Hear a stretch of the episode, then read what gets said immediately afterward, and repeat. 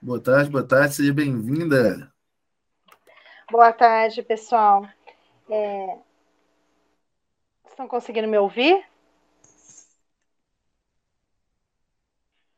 É, bom, para quem não conhece um pouquinho né, dos trabalhos da, da Terra das Andorinhas, primeiro me apresentando, eu sou a Lia Múcio, eu estou atualmente como presidente da Terra das Andorinhas desde abril do ano passado, mas atuo como coordenadora de projetos desde 2012 na instituição. Né? A Terra das Andorinhas ela é uma instituição, é uma pessoa jurídica privada, sem fins lucrativos. A nossa sede fica no município de Campinas, mas a gente tem uma atuação no território nacional, especialmente na região sudeste do Brasil, nos estados da região sudeste.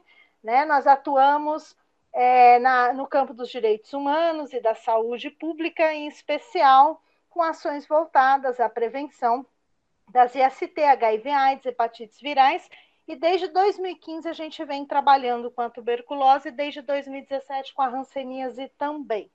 Né? Falando um pouco, trazendo um pouco é, da arte dentro desse nosso trabalho, né? Como o tempo é curto, a gente queria poder explanar bastante coisa, mas fazer um pouquinho, compartilhar com vocês um pouquinho do que a gente tem trazido a arte dentro do nosso trabalho, né? A arte ela vem implícita dentro do, dos trabalhos da Terra das Andorinhas, muito ligada junto com a comunicação.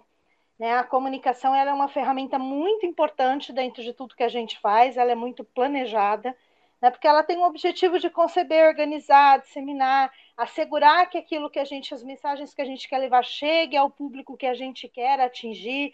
Então, ela precisa vir é, muito trabalhada dentro dos nossos trabalhos, dentro dos nossos projetos. E arte é uma metodologia que a gente traz como uma ferramenta desta comunicação, pelo potencial que ela tem de atingir as pessoas, de sensibilizar, também pelo potencial que ela tem de atrair público.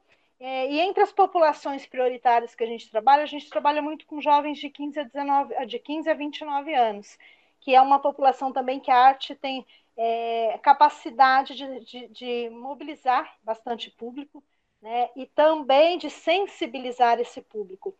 É, entre a, essa questão da arte, algumas metodologias que a gente utiliza, nós temos, a gente trabalha bastante com teatro, nós trabalhamos com capacitação de jovens e jovens mobilizadores.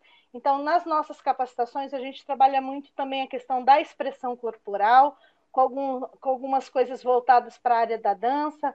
A gente tem grupos de jovem também que trabalha com, com a questão da cultura do ballroom, traz a, a questão da expressão corporal para dentro dessas capacitações. A gente traz um pouco do teatro também, envolve o teatro também.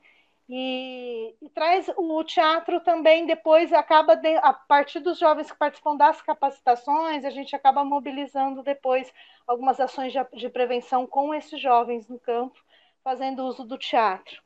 Nós temos um trabalho em Campinas também bastante interessante na área da arte, que a gente trabalha com arte de rua, a gente utiliza muito grafite. Como funcionam as oficinas de grafite? A gente tem uma parceria com a Coordenadoria Municipal da Juventude, com a FEAC em Campinas. Então, a gente faz editais de chamamento público, onde a gente convida, a gente oportuniza grafiteiros da cidade que já têm experiência, estarem vindo atuar com a gente, de todas as regiões, é, para capacitar jovens, adolescentes e jovens na arte do grafite. Depois que eles passam por um certo período pelas oficinas de capacitação em grafite, eles passam pela oficina de capacitação das temáticas. Então, a gente sempre traz como tema é, a prevenção, o cuidado, o diagnóstico dessas patologias, e depois eles vão para os espaços públicos e fazem o grafite, né, a ação de cada oficina, é, termina com grafite. A gente terminou no sábado passado a terceira edição. Então, cada edição tem por volta de quatro meses, porque é todo o processo de passar pelas oficinas. É, depois de, de, aprender a técnica do grafite, aprenderem sobre o tema. Né? A última que nós fizemos agora, edição, é, ela foi relacionado a, alusivo ao julho amarelo, então só foi sobre prevenção e diagnóstico, né, vacinação das hepatites virais, então foi um trabalho que ficou bastante interessante. Né? Foram feitos, foram 16 murais, cada murais de 3,5 por 4. A gente fez um estádio municipal, no local de bastante visibilidade. Não sei se o Alexandre consegue compartilhar aí a foto com vocês, para vocês poderem dar uma olhada, né? Esse foi. uma das atividades. Eu vou pedir para ele pôr no final aqui a, a foto para a gente. E dentro dessa linha de grafite, a gente tem trabalhado também com uma questão que nem todas as pessoas conhecem, que são os stickers. O que, que são stickers? O sticker também ele vem nessa questão da arte de rua.